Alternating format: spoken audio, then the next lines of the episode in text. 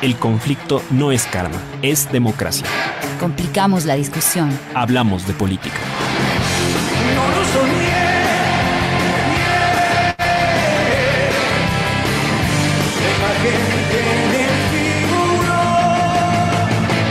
El gobierno inicia el año con cambio en Najas. El 2 de enero se anunció la sustitución de Mauricio Montalvo, quien fungió como canciller desde inicios del mandato de Lazo por Juan Carlos Holguín, empresario, ex candidato a alcalde de Quito por Creo y hombre de confianza del presidente. La línea institucional de Cancillería se desdibuja entonces en favor de los estrechos círculos oficiales. Holguín, en efecto, es quizá una de las pocas figuras quiteñas cercanas a Lazo que no proviene de la Fundación Ecuador Libre. Aún así, su identificación con la derecha ideológica es nítida. Queda por saberse hasta qué punto, como canciller, podrá tomar distancia del radicalismo antiprogresista de sus coidearios en un momento en que la izquierda vuelve a tener protagonismo a nivel regional. No debemos olvidar que voces cercanas a Lazo calificaron a Montalvo como castrista por los pronunciamientos de Cancillería sobre las protestas en Cuba en julio. En este sentido, la designación de Holguín puede ser leída como una apuesta del presidente por reforzar la identidad ideológica del gobierno en una coyuntura en que el escenario regional muta. La derecha libertaria es intransigente. Dicho esto, nadie ignora que Holguín mostró dotes de negociador en su papel como diplomático de las vacunas. Nunca tuvo reparos en hablar con China o Rusia al respecto. Esa faceta pragmática ha sido recompensada con su sorpresiva designación en Najas. Nada mejor que mucho realismo para encarar el nuevo tablero latinoamericano. ¿Qué anticipa entonces el nombre de Holguín sobre la política exterior ecuatoriana y sobre el propio gobierno? ¿Afirmación ideológica o giro pragmático? Se dice que Holguín es cercano a María Paula Romo, Allí la afirmación de principios se mistura con radical pragmatismo. En esa combinación la derecha gobernante está mostrando quizás una renovada faz. En política exterior aquello deberá mostrarse en cuestiones como la Alianza del Pacífico o el nexo estrecho del Ecuador con la Colombia del uribista Duque. ¿Insistirá Lazo en ambas apuestas en un escenario que tiende a volverlas obsoletas? ¿Tiene Holguín una visión más amplia del mundo que su jefe? ¿Sabe él que el planeta no se divide entre chavistas y antichavistas? ¿Cambiará la política exterior de Ecuador en medio de la reconstrucción progresista regional? ¿Cómo se encarará la política comercial del país? ¿Seremos el último refugio de la influencia norteamericana en el mundo andino? De esto y más charlamos hoy en Frente Radiosa. Política de frente, porque la política es cambio y conflicto.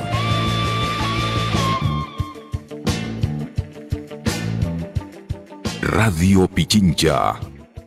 Hola con todas y todos. Hoy en Frente Radiosa, como decía nuestra introducción, queremos iniciar esta quinta temporada dialogando respecto a lo que ocurre con la política exterior de nuestro país a propósito del cambio en Cancillería concretado hace pocos días.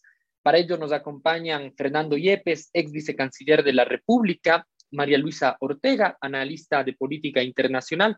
Esperamos que se sume durante el programa Natalia Encalada, ella es coordinadora de la Escuela de Relaciones Internacionales de la Universidad Internacional del Ecuador. Recordamos que este programa se emite por Radio Pichincha a través de sus diales 95.3 FM y 94.5 para el noroccidente de la provincia así también como para Santo Domingo y para parte de las provincias de Esmeraldas y Manabí. Estamos en streaming a través de nuestro fanpage en Facebook y pueden seguirnos en nuestras redes sociales para comentar en vivo el programa o revisar nuestros distintos episodios en su plataforma de podcast preferida. Esta es una coproducción del Foro de los Comunes y Registro Aurora que llega a ustedes gracias al trabajo técnico de Ronnie y Santiago. Aquí empezamos, porque el conflicto no es karma, sino democracia. Bienvenido, Fernando, bienvenida, María Luisa. Como decíamos en nuestra introducción, el cambio en Cancillería revela no solo un movimiento de pieza específico por parte del presidente de la República, sino parecería que hay un giro en la lógica con la que es concebida esta institución y además la política exterior del país. María Luisa, empezamos contigo. Entonces, ¿cómo leer a propósito de este cambio en Cancillería los primeros meses de la política exterior del gobierno de Lazo? Tienes la palabra. Muchas gracias, Yura, por la invitación. Muchas gracias a Pichincha Universal, a Frente Radiosa también por la invitación de esta tarde y un saludo a la audiencia de Pichincha Universal que nos escucha y por supuesto a Fernando Yepes, mi querido amigo.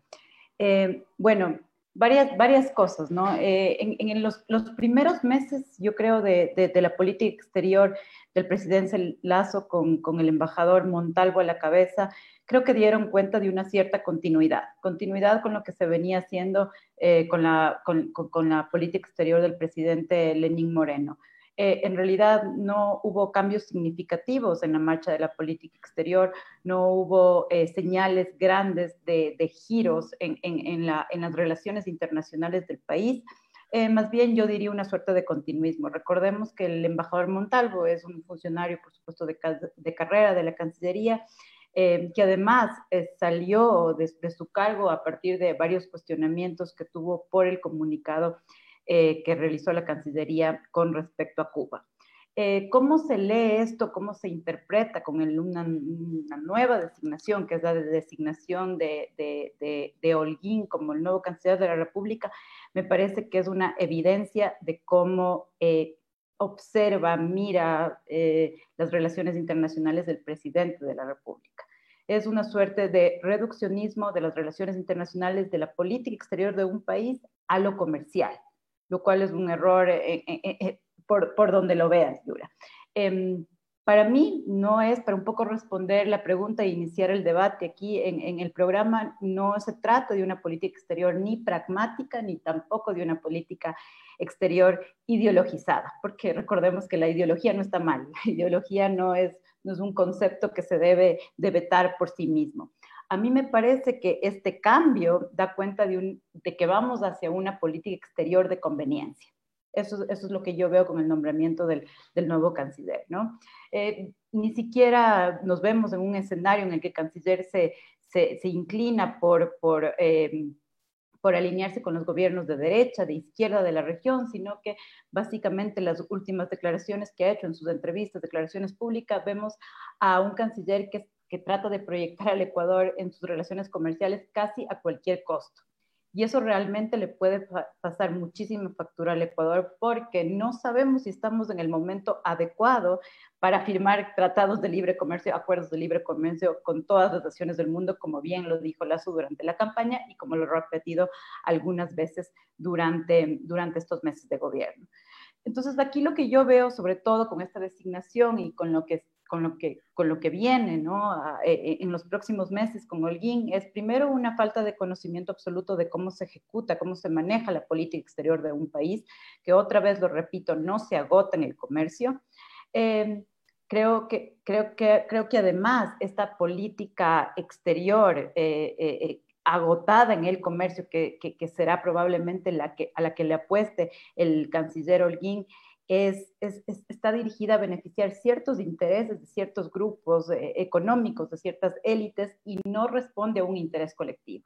Entonces, ¿qué tenemos? Una política exterior totalmente carente de enfoque, por, por ejemplo, en, en, en, los grandes debates de la arena internacional, por ejemplo, derechos humanos, protección al medio ambiente, cambio climático, protección a los pueblos, a las nacionalidades, Agenda 2030, desarrollo sostenible, no vemos ninguna definición sobre estos temas en, la nueva propuesta de política exterior que nos hace el canciller Holguín, sino más allá de todo eso vemos un énfasis casi, casi y una obsesión en la firma de, tratados de libre comercio y de una apertura comercial al mundo a la que realmente no estoy segura de que estemos preparados como país. Gracias, María Luisa, por esta primera intervención. Sin duda, varios elementos para poder discutir a lo largo de este eh, programa. Quisiera recoger algunos de ellos, al menos en este, en este momento, para transmitir este interrogante de partida. Eh, queremos también trasladarle al eh, embajador Fernando Yepes. Y has manifestado, por un lado, uno, digamos, los primeros meses en el ejercicio de política exterior del gobierno Lazo han sido una suerte de continuidad con el gobierno, con el gobierno anterior. Si bien, digamos, desde varios sectores se reivindicaba que la Cancillería regrese a manos del servicio exterior, como fue el nombramiento del, embajador eh, Montalvo, eh, digamos, había esta suerte de continuidad en las relaciones, la cercanía con determinados eh, países y organismos. ahora bien, esa que fue, además de una promesa de campaña del presidente Lazo, en que se reinstitucionalizaría, entre comillas, del servicio exterior, nombrando a un funcionario de, carrera, a los pocos meses se ve trastocada. Eh, y quizá con esto habilitar un poco también esta primera interrogante eh, al, embajador Yepes, y es, eh, ¿qué factores han, determinado para que haya este pronto cambio en la, en, la, en la Cancillería? Es decir, un país, un gobierno que dice dejar atrás tanto tiempo y que a los pocos meses, eh, digamos, se afinca en sus, eh, digamos, en sus, en sus actores políticos tan cercanos, reconocidos ideológicamente, antes que con aquellos de, de, carrera. Bienvenido, embajador. Muy buenas tardes a todos y todas. Gracias a Pichincho Universal por esta invitación. Saludos a Yura y a mi querida amiga María Luisa. Yo coincido plenamente con los criterios tan claramente expuestos por María Luisa. En primer lugar, yo creo que el, nombramiento de Juan Carlos Holguín no significa nada para la esencia de la política exterior, que ya ha sido definida, limitada por el presidente Lazo. Una política exterior que tiene un lema, más Ecuador en el mundo y más mundo en el Ecuador, que es un lema absolutamente ilimitado, vacío, que no responde a lo que es la realidad de la política internacional en el mundo del siglo XXI, en una región como América Latina y en un mundo pues con las complejidades que todos conocemos. Es muy cierto que la, Lazo es la segunda parte del gobierno de Moreno en todo sentido, profundizando el proyecto neoliberal y una política exterior alineada, entreguista, con un norte claramente hacia en los temas económicos y comerciales, sin una visión integral de los mismos, con una visión limitada a ciertos beneficios inmediatos. El discurso sobre la reinstitucionalización del servicio exterior también empezó con Moreno. No nos olvidemos que Moreno nombró diplomáticos de carrera como cancilleres, diplomáticos de carrera que no tuvieron peso alguno en la toma de decisiones, en la conducción misma de la política internacional. El caso más marcado, porque además fue el, quien más, mayor tiempo ejerció esas funciones, es el de José Valencia, al que le llaman el canciller de la vergüenza, porque simplemente ejecutó una política exterior más vergonzosa para el país y más contraria a nuestros principios constitucionales y a nuestra tradición jurídica como país eh, amante del derecho y defensor de ciertos principios, defensor de la integración regional. Con Montalvo ocurre esencialmente lo mismo. Es un diplomático de carrera que solamente en una mente pues obtusa pueden calificarle como castrochavistas. Quien conoce a Montalvo sabe que es una persona de derecha marcada, con, eh, inclusive pues con creencias religiosas muy profundas, es decir, un casier idóneo para un gobierno con las características del presidente Lazo.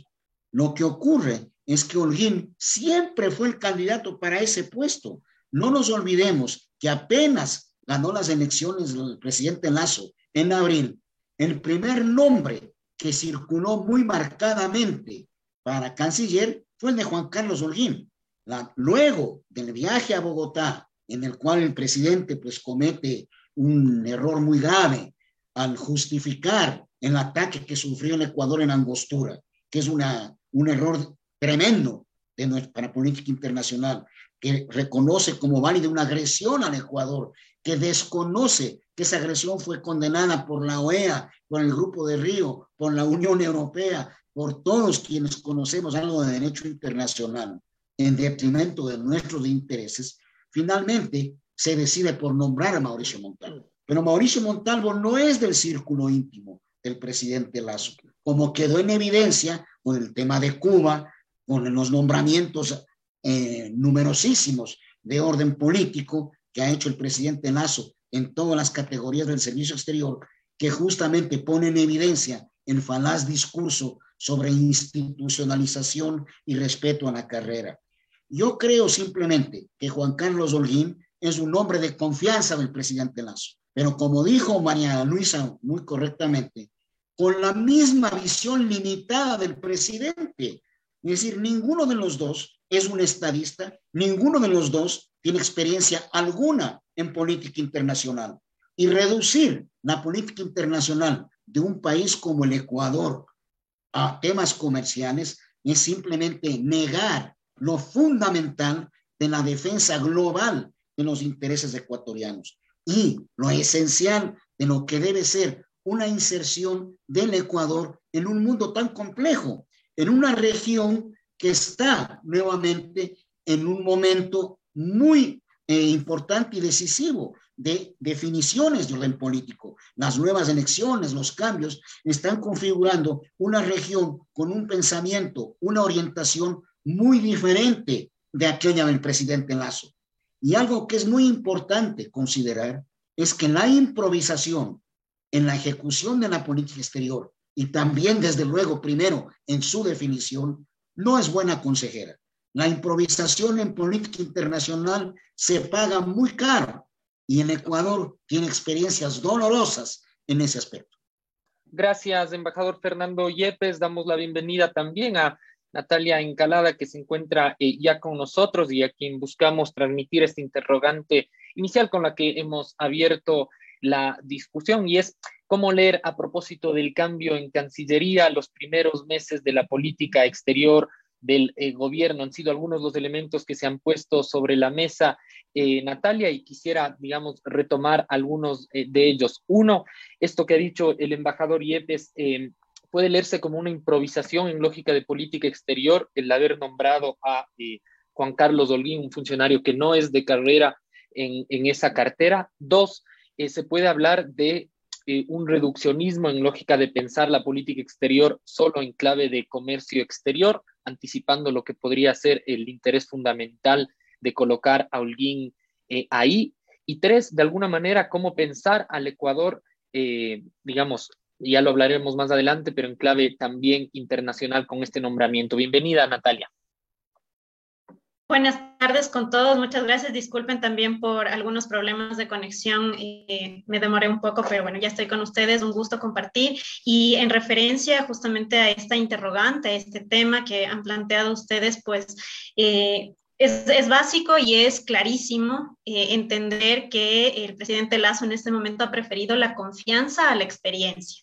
Y eso preocupa, obviamente, como mencionaba ya Fernando, porque eh, pues eh, para manejar la política exterior de un país necesitamos gente capacitada que tiene experiencia y justamente la gente de carrera es la que ha sido formada y la que tiene justamente esa experiencia, ¿no? Por, por todas las misiones diplomáticas que han tenido, por la formación, etcétera. El tema político internacional es sensible y por lo tanto necesita gente formada. Ahora, el tema de Juan Carlos Dolguín, como vemos, es un hombre de confianza del presidente Lazo y me parece que de cierta forma, eh, de alguna forma, como ustedes ya lo han mencionado, está muy centrado en la parte de comercio exterior, toda esta estrategia que tiene el gobierno actual. Y en ese sentido podríamos decir que esta, eh, nominación de, de Holguín podría ser acertada, sobre todo porque él está muy vinculado al tema empresarial, eh, sabemos que también ha estado vinculado a las negociaciones del tema de vacunas. Digamos, tampoco podríamos decir que es alguien que no tiene en absoluto conocimiento. Vemos que durante un año ha tratado de formarse y a mí lo que me parece es que, claro, preocupa un poco que esté en sus hombros una responsabilidad tan grande, pero ahora la estrategia que yo pensaría que deberían utilizar en Cancillería es valerse justamente de los asesores, ¿no? Y de toda esta, eh, esta, este personal de carrera que está muy formado, que conoce muy a profundidad aquellos temas más sensibles, porque además estamos en un contexto global complicado, es decir, no estamos en, condiciones normales en las cuales un país simplemente eh, va a buscar una política exterior digamos, eh, un poco más sencilla. Estamos en un contexto de pandemia y estamos en un contexto en el cual el Ecuador tiene que también salir de una crisis económica y sanitaria grave. Entonces, en ese sentido, me parece que por ahí podría estar esa estrategia del canciller Holguín. Sabemos que la decisión ya ha sido tomada, sabemos también que hay muchas críticas hacia él. Creo que sobre todo también la opinión pública va a ser eh, muy, muy fuerte y muy crítica hacia él, así que me parece que seguramente estarán preparando eh, las decisiones de manera muy minuciosa porque todos los ojos están sobre Cancillería ahora. Gracias, eh, Natalia. y sin duda, para hablar de, política exterior y el cambio, digamos, que, que, hoy, nos, que hoy nos motiva, hay que, digamos, de alguna manera caracterizar y conocer bien las condiciones de esa región y ese mundo en el que eh, participará ahora el, nuevo canciller. Eh, sin duda, una de las líneas claras, tanto en campaña, en, sus largos años de campaña del presidente eh, Lazo, uno de los discursos fue la adhesión internacional a varios tanto organismos, plataformas identificadas ideológicamente con la derecha, entiéndase el Grupo de Lima, aquella comercial con eh, la Alianza del Pacífico. Eh, sin duda, digamos, hay una evidente posición eh, político-ideológica ahí, pero vemos que la región va cambiando de alguna manera y progresivamente sus, su alineación política. ¿Cómo pensar entonces esta afirmación de Lazo en su canciller, en clave también ideológica, un hombre cercano, cercano a él? Cuando la región va cambiando, va cambiando de signo y va tomando un giro distinto. Decíamos en nuestra introducción, el mundo no se organiza entre chavistas y antichavistas. Eh, ¿Va este cambio alineado en ese sentido? Eh, María Luisa, empezamos contigo esta segunda ronda.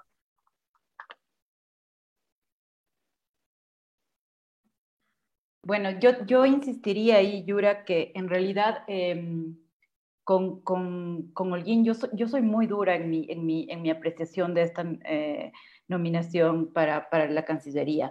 Para mí, con el, el, canciller Holguín, habrá que ver lo que hace claramente, como, como, lo mencionó Natalia, es, es un joven, evidentemente exitoso en el ámbito empresarial, pero cero formación en ningún en relaciones internacionales, en ninguna área afín a las relaciones internacionales, en una disciplina afín a las relaciones internacionales además cero experiencia en diplomacia, no ha ocupado más que un puesto de, de, embajador ad honorem que no existe, no existe en la estructura, en la estructura institucional de la Cancillería ni, ni, ni, de la, del Estado ecuatoriano en sí, y además con una participación política que es nula o totalmente irrelevante, ¿no? Recordemos que su paso por la política es bastante triste, ¿no?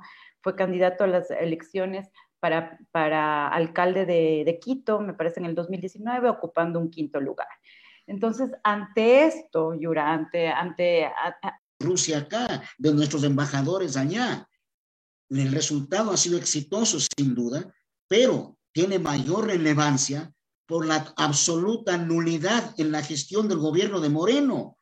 No nos olvidemos que no hubo nada en, en los años, en los, en, durante la pandemia en la, en la gestión de Moreno. No hubo gestión para obtener las vacunas. Y realmente, si nos ponemos la mano en el pecho, el 90% de las vacunas recibidas son de China. Es decir, es una gestión directa en la que se hizo, una gestión que siempre estuvo disponible, sino que nunca se la hizo oportunamente. El gobierno del presidente Lazo efectivamente sí actuó con diligencia en ese campo y logró concretar el tema de las vacunas. Pero como dice María Luisa, estar seis meses en un cargo que no existe en la Cancillería, en un tema absolutamente específico, no da ningún tipo de formación política ni diplomática. Revisemos quiénes han sido los cancilleres del Ecuador, ajenos a la carrera diplomática. No me refiero a de carrera, o sea, a cancilleres políticos, han sido personas que han sido exministros de Estado, exlegisladores, personalidades de la cultura, con amplia experiencia política o representativos del Ecuador. El señor Holguín no tiene. Decir que viene del campo empresarial no es una credencial de ninguna manera, sobre todo que también es de un campo empresarial muy específico, como es el marketing deportivo, la venta y traspaso de jugadores de fútbol. Eso nada tiene que ver con la, con la diplomacia ni con las negociaciones comerciales. Y yo también quiero subrayar algo. Las negociaciones comerciales no son temas de empresarios, son temas de Estado que deben ser manejados por profesionales con una visión integral de los intereses del país. Los empresarios deben participar, asesorar, acompañar las negociaciones, brindar su aporte, sí, pero la negociación y la decisión se la debe tomar con una visión integral. Quiero referirme brevemente a lo que señaló Natalia sobre la participación del uh, canciller Olguín CELAC, que ha sido reproducida una entrevista en La Nación de Buenos Aires con los medios aquí en el Ecuador sin ninguna crítica. Y la verdad es que cualquier conocedor de política exterior que lee las declaraciones, la primera conclusión que saca es que el canciller del Ecuador no sabe qué es CELAC. No, sabe, no tiene idea del foro en el que estaba. CELAC es un foro de diálogo y concertación política, heredera del Grupo de Río, un grupo latinoamericano y caribeño para construir posiciones latinoamericanas frente al mundo frente a su vecino poderoso como los Estados Unidos y Canadá, frente a otras regiones, desde nuestra visión, desde nuestros intereses, desde nuestras prioridades específicas. Fíjate lo que dice sobre el tema del reconocimiento a Guaidó. Es un alineamiento terrible con los Estados Unidos y sobre todo el canciller parece que no conoce que hace menos de un mes la Asamblea General de Naciones Unidas aprobó una resolución en la que dice que para ser gobierno se requiere tener el control del territorio y de la institucionalidad pública, hecho que no lo tiene Guaidó. En las únicas, los únicos países que se opusieron a eso, de 193, fueron 16 o 17, entre ellos, lamentablemente, el Ecuador, en un alineamiento sin nombre con los Estados Unidos. Dice que se debe criticar tema de democracia y cita el tema de Cuba. Ignora que una de las posiciones históricas de CELAC, justamente, no solo de CELAC, sino que ha trascendido incluso a las relaciones birregionales con la Unión Europea, es el rechazo a la imposición de medidas coercitivas y al bloqueo de los Estados Unidos a Cuba. Hablar sobre Cuba sin mencionar el bloqueo es tener pues una venda en los ojos y un alineamiento terrible. Todo esto nos hace daño. Hablar de un acuerdo comercial con la Argentina sin conocer cómo funciona el Mercosur, sin conocer que hay un acuerdo en vigencia, el acuerdo de complementación económica número 72 CAN-Mercosur, que tiene mecanismos propios de profundización, y simplemente repetir lo que ha escuchado. Y una idea como decía muy bien María Luisa, de profundizar, de llegar a acuerdos comerciales per se. Para un acuerdo comercial hay que estudiar muchísimo antes de empezar la negociación. Y las negociaciones son complejas. Ahora, si se quiere tener acuerdos comerciales por tenerlos, aunque el intercambio sea mínimo y los potenciales reducidos, pues se puede hacer por cumplir. Pero tener un acuerdo como el de la Unión Europea, que es el único acuerdo con un actor relevante en su comercio que tiene el Ecuador, salvo los regionales, ¿no? Quiero decir, un, un actor extrarregional de gran relevancia como la Unión Europea, pues tomó años de negociación, porque había que encontrar el momento oportuno y defender de la mejor forma nuestros intereses. Hay que tomar en cuenta que en Ecuador, de mil partidas arancelarias que tiene mil y pico, que tiene el, el arancel europeo, utilizamos entre 13 y 27. Es decir, somos pues muy, pero muy pequeños. Pues no es tan sencillo decir, vamos a hacer acuerdos comerciales. Y también es errado el postulado que dicen que a través de los acuerdos comerciales hay una reactivación económica inmediata. No es así. Los acuerdos comerciales toman tiempo en negociación, en entrar en vigor y en ser aprovechados. Y muchas veces los primeros años son muy difíciles. Para reactivar económicamente el país hay que utilizar los 8 mil millones que están varados en reservas internacionales. Eso es Gracias. la economía. Embajador, nos quedamos ahí para poder ir a una pausa eh, y enseguida volvemos con Natalia que tenemos pendiente eh, su, su intervención. Seguimos con más de Frente Radiosa. ¿Recuerdas este sonido? O este. Pero este. nos acompañó siempre con la música que llena nuestra vida. Tal vez no sea tiempo para Voces. Los clásicos de siempre.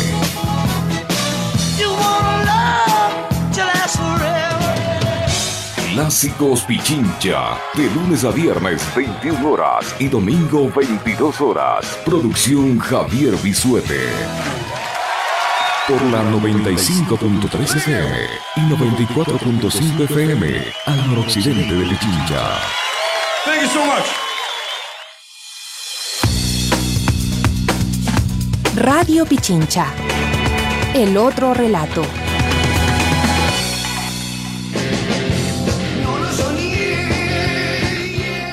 Radio Pichincha. Seguimos con más de Frente Radiosa. Habíamos cerrado nuestro primer bloque con la intervención del embajador Yepes, que eh, mencionaba un conjunto de factores que eh, dan cuenta desde su perspectiva, uno, el carácter, por, decirlo, por decirlo de alguna forma, eh, improvisado con el nombramiento de Holguín, tras reconocer que, digamos, la Cancillería o la política exterior no implica solamente una lógica comercial. Eh, yo había preguntado antes eh, a María Luisa respecto al escenario eh, regional que me interesaría retomarlo ahora para, para preguntarte, Natalia, tras una afirmación de su posición político-ideológica sobre incluso las relaciones internacionales, recordemos que uno de los factores más criticados al anterior embajador fue su pronunciamiento respecto a eh, lo que ocurre en Cuba y que de alguna manera ha detonado meses después esto que, esto que ha ocurrido. La región va, digamos, tomando un carácter de alguna manera identificado con gobiernos eh, de, centro izquierda o que se van distanciando de la posición de Lazo. ¿Cómo leer entonces ese cambio que hay eh, de la Cancillería en, esta, en, este, en este escenario regional? ¿Es una reafirmación sobre su posición que no piensa tener puentes de diálogo en la región? Sí, Yura, es interesante cuando tú mencionas este tema ideológico, porque justamente desde la diplomacia eso debe ser manejado de manera eh, muy minuciosa, con, con, pinzas, digamos, ¿no? Como bien mencionas, el escenario regional ahora está cambiando también. Eh, muchos países pues han elegido democráticamente gobiernos de izquierda y obviamente eh, el Ecuador ahora está en una posición de centro derecha, pero a mí me parece que por un lado internamente es, es, es, claro que el presidente Lazo pues quiere reafirmar todos estos principios de liberalismo, etcétera, como vemos que está más centrado en el tema de comercio exterior, en la política internacional, y pues en ese sentido, Holguín es la persona, ¿no? La persona que justamente está ahí para resguardar que todas esas decisiones comerciales, económicas, de inversiones se hagan en esa línea liberal. Eh, sin embargo, eh, también tenemos que acordarnos que este este eslogan que ha posicionado Lazo de más mundo en el Ecuador, más Ecuador en el mundo, está abriéndose, o al menos en el discurso así ha sido, de abrirse a negociar prácticamente con todos los países que quieran tener relaciones con el Ecuador. Y eso es bastante complicado si es que uno está muy centrado en su posición ideológica. Por ejemplo, me preocupa bastante cómo vamos a manejar esta, esta, esta tensión que existe entre los Estados Unidos y China, por ejemplo, ¿no? que más o menos ya mencionó también eh, Fernando antes, y en el cual el Ecuador pues está justamente como tratando de tener buenas relaciones con ambos. Ahora se habla justamente de un TLC con los Estados Unidos, que sabemos que incluso ya tuvo cierta historia compleja en el país. Y claro, si es que ahora se van a centrar justo en el comercio internacional, tiene que ser de una manera eh, más pensada, una manera incluso más democrática, porque eh, estas negociaciones, como bien se mencionaba, no es algo sencillo, no se pueden hacer de la noche a la mañana, se tienen que eh, democratizar incluso con todos los sectores sociales. De esa forma es eh, eh, el, único, el único camino para garantizar ese, ese éxito, ¿no? De sacarle el jugo a esa parte comercial. Si nos vamos a centrar en lo comercial, saquemos del jugo, saquemos de todos los beneficios que podríamos tener para el país. Vemos el acuerdo multipartes con la Unión Europea, el cual Europa está aprovechando al máximo, pero parecería que nuestros pequeños y medianos productores ni siquiera conocen. Entonces, a mí me parece que si Holguín se va a centrar en lo comercial, que se centre pues, realmente en profundidad en esos beneficios. Si es el área que conoce empresarial, pues que ayude también no solo a los grandes empresarios, sino también a involucrarse en estos beneficios a aquellos pequeños y medianos productores. Y en ese sentido, me parece que lo ideológico como que comienza a permearse, ¿no? Y en ese sentido, pues a mí me parece que también en lo político, como ya vimos en grandes foros, él tiene que asesorarse mejor para que ciertos temas muy sensibles sean analizados con anterioridad y él sepa ciertas líneas, ¿no? En, las cuales moverse. Y eso es lo que realmente nos preocupa a todos los analistas porque no vemos en estos primeros meses de Lazo esa estrategia de, eh, pues, e, ese balance que quiere buscar, de abrirse a todos los países y a la vez mantener una posición ideológica un poco cerrada hacia la derecha. Eso es lo que todavía no nos queda muy claro, cuál va a ser esa estrategia, esa coherencia para lograr justamente esa inserción del Ecuador de una manera más diplomática y obviamente pues mucho más inteligente. Gracias, eh, Natalia. Nos quedamos en el, en el escenario eh, exterior de las relaciones exteriores eh, del país y sin duda hay algunos, algunos digamos, asuntos que hay que, hay que relacionarlos y van extendiendo el campo de, discusión que, que, aquí hemos planteado. Uno es si hablamos de relaciones exteriores, obviamente de qué cercanías y distancias se tienen con los distintos eh, países, con las distintas potencias eh, respecto a ello. Y quizá, digamos, en una región que, eh, por ejemplo, lo que ocurre en Centroamérica respecto a la influencia china y con los cambios de gobierno recientes va distanciando, poniendo un, reforzando este dique que causa en México en la, en la, en la región eh, viendo lo que va ocurriendo también en nuestros, en nuestros países hacia, hacia el sur, y donde Ecuador se afirma con, esta, con este vínculo y cercanía con los Estados Unidos. ¿Qué podemos decir entonces de eh, la influencia norteamericana en el país con gestos concretos? Uno, como por ejemplo el tema de visados, en el tema de, eh, de, generales de la policía, de funcionarios judiciales que ha salido hoy día, cómo opera la Cancillería en una relación que obviamente es asimétrica con, eh, con, con, los Estados Unidos. ¿Tiene comodidad Holguín para trabajar en estos asuntos? Eh, recordemos, por ejemplo, la relación que mantuvo los Estados Unidos con, eh, con el gobierno. Acuerdos de libre comercio por firmar acuerdos de libre comercio, ¿no? Claramente las, las, lo, lo, que ha dicho, lo que ha dicho el, el, canciller, lo que ha dicho el mismo presidente es que el nombramiento del nuevo, del nuevo ministro de Relaciones Exteriores responde a una lógica de apalancar nuevas estrategias que promuevan las relaciones comerciales del Ecuador, eh, de tal forma que esta premisa de más Ecuador en el mundo y más mundo en el Ecuador sea una realidad. Eh, esto también lo mencionó Natalia en su intervención. Para mí, eh, esto nos puede, nos puede estar pasando factura. Esto puede, esta, esta lógica puede resultar en casi, casi una venta del país a cualquier costo, donde se interponen otra vez los intereses de ciertas élites sobre el interés colectivo. Entonces, el tema de los tratados de libre comercio, el tema de la reducción de las barreras arancelarias, los incentivos del comercio internacional, para mí aún carece a nivel interno, a nivel doméstico, de una estrategia de fortalecimiento del músculo industrial, de nuestras capacidades domésticas. En ese sentido, realmente seguimos siendo un país agroexportador, seguimos siendo un país que no ha logrado potenciar sus procesos de agregación de valor y el Ecuador aparentemente se lanza al libre comercio eh, en estas condiciones. Y, justamente en este escenario, el, libre comercio, lejos de incentivar el crecimiento, lejos de ayudarnos a reactivar la economía y potenciar la industria, puede realmente resultar catastrófico. Y ahí es donde yo quería centrarme, pues eh, el, éxito del, canciller Holguín no va a estar en cuántos tratados de libre comercio firme. Podrá firmar 10, podrá firmar 15, podrá firmar 20. Va a estar en cuáles son los efectos y las consecuencias de la firma de esos instrumentos en la ciudadanía, ciudadanía perdón, y en los intereses que satisfacerá esos, esos, esos tratados. Eso creo que es importante mencionar.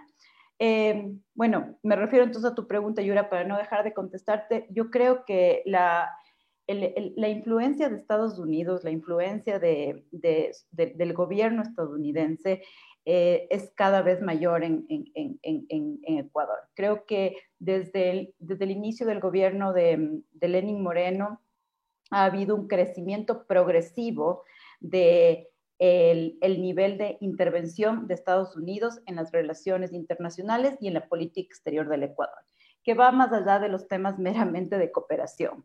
Eh, hay ya una, una, cierta imposición incluso sobre la política exterior de Ecuador por parte de la Embajada de Estados Unidos. El tema de los narcogenerales, no me, no me quiero poner a, entrar en detalles, pero es la evidencia más concreta de, del nivel de incidencia que tienen en estos momentos la Embajada de Estados Unidos en el Ecuador.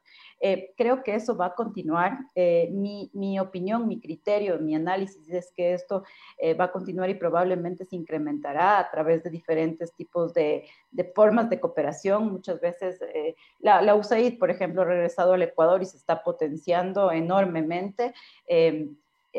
la USAID es una, una suerte de brazo del, del, del, gobierno de Estados Unidos para actuar sobre los gobiernos, los gobiernos de, de la región respuesta ante, ante ello, o al menos dar gestos. Recordemos la diplomacia, sobre todo, una cuestión de la, la, habilidad para operar estas, estas distintas tensiones que puedan existir, como decía Natalia. Quisiera retomar entonces esto.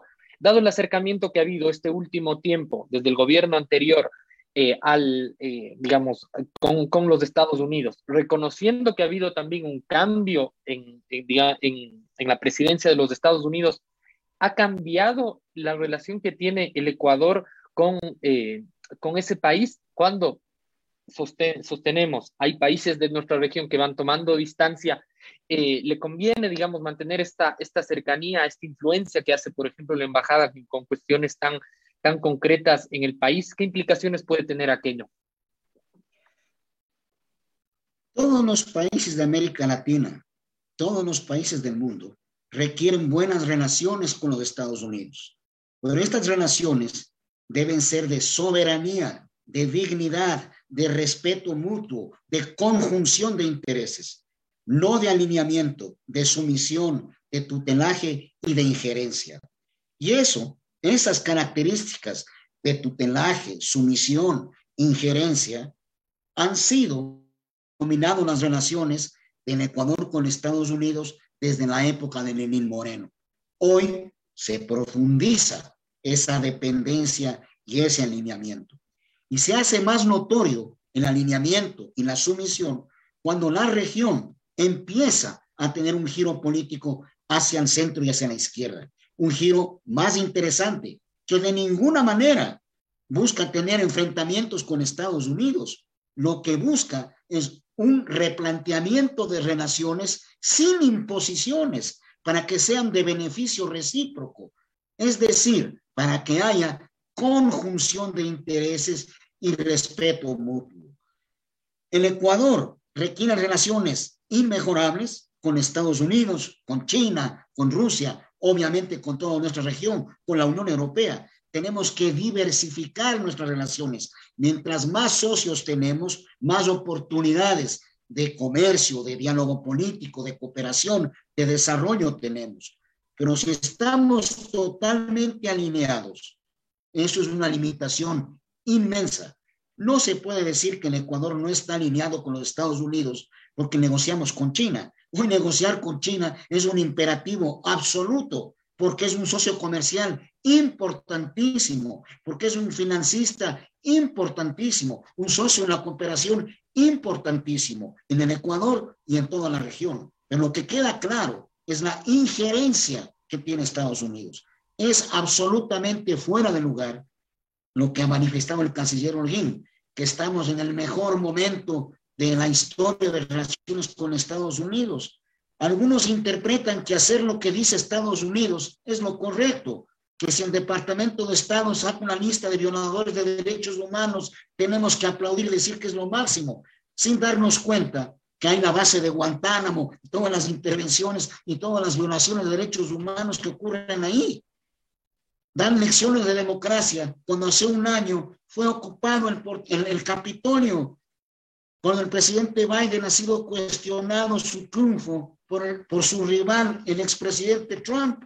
Sin embargo, dan lecciones de democracia a toda la región y el Ecuador sigue ciegamente esos dictados como en el caso de Guaidó, en el caso de Cuba, en general en la visión que tiene. Acá viene de visita el secretario de Estado de los Estados Unidos y no se topa un punto de interés del Ecuador. Se habla de la extradición del señor Alex Saab, pero no se dice nada de la extradición de Maguad, de los Isaías, del caso de Nelson Serrano. Se habla de la migración de venezolanos en América Latina y no se habla de las violaciones de los derechos humanos que sufren los migrantes ecuatorianos al querer ingresar a los Estados Unidos, de las deportaciones, de la separación de familias, de la, del encierro de menores de edad. Esos son temas prioritarios que deben ser tratados. La cooperación, que tanto se habla ahora, es una cooperación de acuerdo con los intereses y visiones de los Estados Unidos. La cooperación en seguridad se hace desde la óptica de la securitización del tema narcotráfico y de la óptica de los Estados Unidos. Y la cooperación en, en otros temas es absolutamente mínima y clientelar. Demos 10 computadoras, demos 5 patrulleros y por dar los 5 patrulleros opinan sobre quiénes deben ser los directores de las unidades de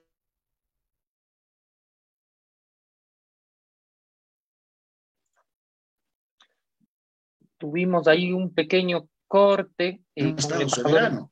Ahí sí, volvemos. Eh, embajador, se había quedado, nos habíamos quedado en un corte, eh, quizá volvemos ahora con, eh, con usted, Natalia. La interrogante que nos convocaba a, este, a este programa y con el que hemos discutido mientras vamos llegando al final del mismo es si ha primado el pragmatismo o la ideología en esta nominación de Holguín. Varias cosas eh, se han dicho, pero entendiendo las condiciones que han empujado a, este, a esta toma de decisión, a este cambio en, la Cancillería, eh, ¿cómo leerlo? Y digamos, ¿cómo, cómo interpretar? ¿Es, ¿Es un gesto para apuntar hacia eh, la base ideológica del presidente? ¿Va en desmedro de la diplomacia y el realismo que priman las relaciones internacionales? Bueno, a mí me parece que es claro que la decisión fue tomada desde la ideología y desde la confianza, como ya mencioné anteriormente, pero tiene que tomar un giro hacia el pragmatismo, eso es clarísimo también, porque de lo contrario el Ecuador prácticamente se va a quedar sin cumplir ninguno de sus objetivos ni, ni, consagrar ninguno de sus intereses nacionales, que eso es lo más importante en la política exterior, ¿no?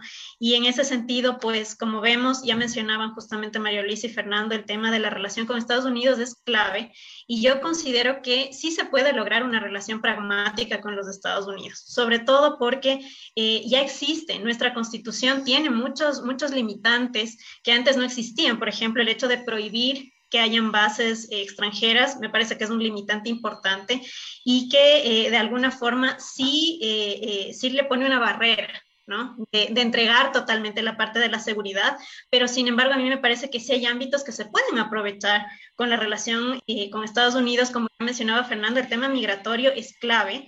Eh, hay muchos migrantes ecuatorianos, sobre todo en estos dos últimos años. Las cifras son impresionantes de todos los ecuatorianos que han migrado hacia los Estados Unidos. Y si bien la política migratoria de este país norteamericano se ha flexibilizado bastante, por ejemplo, ya no se separan a los niños, eh, hay, hay, una serie de, de, temas de derechos humanos que ya se respetan más. Siempre hace falta garantizar estos ámbitos de cooperación en los cuales generemos estrategias conjuntas, sobre todo para proteger la vida de nuestros migrantes ecuatorianos, pero también que tener una cooperación, un apoyo de estos países desarrollados para gestionar la migración que nos viene de países como Venezuela. Yo personalmente trabajé muchos años eh, con refugiados acá en el Ecuador y sé que hay gran parte de la cooperación extranjera viene de los Estados Unidos. Entonces, eh, estos son temas claves, estos son temas claves que el Ecuador puede aprovechar, tiene que aprovechar, y en el ámbito de la seguridad, que también es un ámbito muy sensible por la soberanía que no deberíamos perder, justamente es el ámbito del narcotráfico, el control del narcotráfico. Sabemos que Estados Unidos también puede ayudarnos mucho en el tema de información. Y creo que en ese sentido no podemos tampoco cerrar los ojos y pensar que nosotros como un país pequeño vamos a poder afrontar eh, un tema transnacional, como lo es el narcotráfico, ¿no? El tráfico de personas, el tráfico de droga, etcétera. Y creo que Estados Unidos puede ser un buen aliado en ese sentido.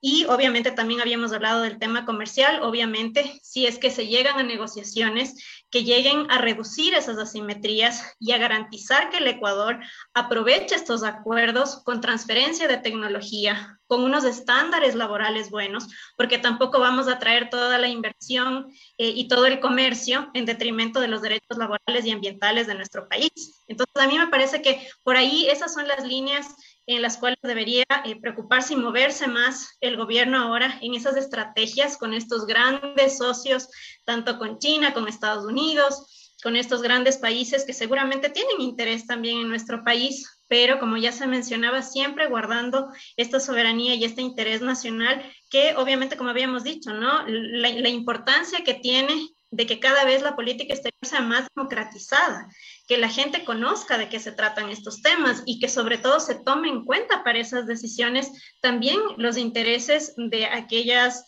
eh, aquellos eh, sectores sociales o aquellos eh, organismos de la sociedad civil, etcétera, que se tomen en cuenta, por ejemplo, del sector indígena, con, con, todos los petitorios que tienen ellos en el ámbito ambiental, ¿Qué va a pasar con eso? No vamos a aceptar toda la inversión en minería como lo hizo el, gobierno de Moreno, simplemente pensando en el tema económico y dejando de lado el tema de la seguridad humana, ¿no? La salud de las comunidades, eh, el respeto al ambiente, etcétera. Entonces yo creo que hay muchos, eh, muchos ámbitos que, que preocupan y en los cuales seguramente van a tener que trabajar desde el pragmatismo, sobre todo buscando el interés nacional más que el interés partidario, digamos, ¿no? Porque a mí me parece que en ese sentido este discurso del lazo va hacia el pragmatismo, pero todos estamos expectantes para ver cómo, cómo con una estrategia clara lo logra, porque aún no se ve, eso es lo que todavía no se ve. Gracias, Natalia. Y así vamos llegando al fin de este programa. Han sido eh, varios criterios valiosos que abonan en la discusión respecto a esto que no puede pasar desapercibido, que ha sido el cambio del titular en la Cancillería del país. Se ha hablado un poco de eh, los, los, los, vacíos, las ausencias y las grandes interrogantes, inquietudes que deja el nombramiento de Juan Carlos Holguín. Se ha hablado, por ejemplo, de que una agenda internacional no pasa exclusivamente por la agenda eh, comercial, de acuerdos eh, comerciales. Las interrogantes entonces aparecen respecto a derechos humanos, cambio climático, la cuestión migratoria para una posición como eh, la nuestra. Y además, en una región que parece va cambiando de signo político, quedará aislado o no el gobierno del presidente Lazo. De esta manera vamos llegando al fin entonces de este primer programa en vivo de Frente Radiosa de nuestra quinta temporada. Agradecemos al embajador Fernando Yepes, a María Luisa Ortega, a Natalia Encalada por haber aceptado este diálogo. Invitamos a toda la audiencia, tanto de Radio Pichincha como a quienes nos siguen por nuestras redes sociales, que semana a semana, todos los lunes a partir de las 18 horas, participen de este programa. Frente Radiosa llegó a ustedes. Gracias.